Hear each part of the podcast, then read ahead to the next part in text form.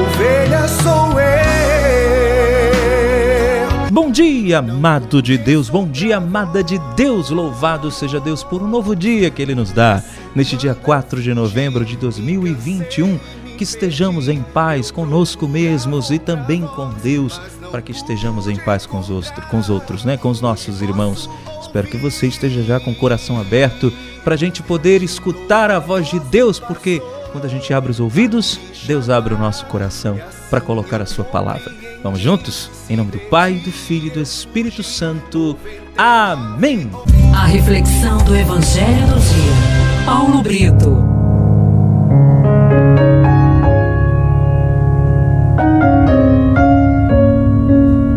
Primeira leitura de hoje está em Romanos capítulo 14, de 7 a 12. O Salmo, Salmo 26 e o refrão: Sei que a bondade do Senhor eu hei de ver na terra dos viventes. O evangelho do dia está em Lucas capítulo 15, de 1 a 10. Meu irmão, minha irmã, no evangelho de hoje, Jesus está comendo, fazendo refeição com os publicanos e pecadores. E os fariseus vão se aproximar e criticar, dizendo: Este homem come e acolhe os pecadores, faz refeição com eles. E Jesus vai contar a parábola das cem ovelhas, aquela famosa parábola, né? Se você tem cem ovelhas e perde uma, não vai atrás da que se perdeu, e quando encontra, não a põe nos ombros e traz de volta e faz festa. A mesma coisa com as moedas. Ele conta: uma mulher tem dez moedas de prata, perde uma, ela não procura, não vai a casa e quando encontra não chama as amigas e pede para que elas se alegrem porque ela encontrou a moeda, assim haverá festa no céu por um pecador que se converte. Temos aí a lógica de Deus. A lógica de Deus que contraria a lógica do mundo. Qual a lógica de Deus? A matemática de Deus é diferente. Preste atenção, é igual à Trindade Santa. Olha, a nossa matemática diz o seguinte: um mais um mais um é igual a três. Já Deus, não. Deus, na Trindade Santa, um mais um mais um é igual a um. Um só Deus em três pessoas. Assim é com um pecador que se converte. Deus não conta as que tem, ele conta as ovelhas que faltam. Pois é, se nós temos cem, perdemos uma, a gente vai embora. Nós temos 99, uma só não vai fazer falta. Já Deus é o contrário. Se ele tem cem e perde uma, ele deixa as 99 que tem e vai em busca da que se perdeu. Por quê? Porque o Senhor não quer perder nenhuma de suas ovelhas, nenhuma. E nós temos aqui na época de Jesus uma discriminação terrível. Os fariseus eles dividiam a sociedade em duas, em duas categorias de pessoas: os que eram bons, ou seja, eles que entendiam da lei, e os que eram maus, os pecadores, os mais simples que eles desprezavam. Já Jesus vem ao mundo para acolher a todos que precisam. Veio ao mundo para os pecadores mesmo, para converter esses pecadores. Agora, cá entre nós, pensa aqui comigo. Nós não fazemos igual aos fariseus? Ah, fazemos. Fazemos sim.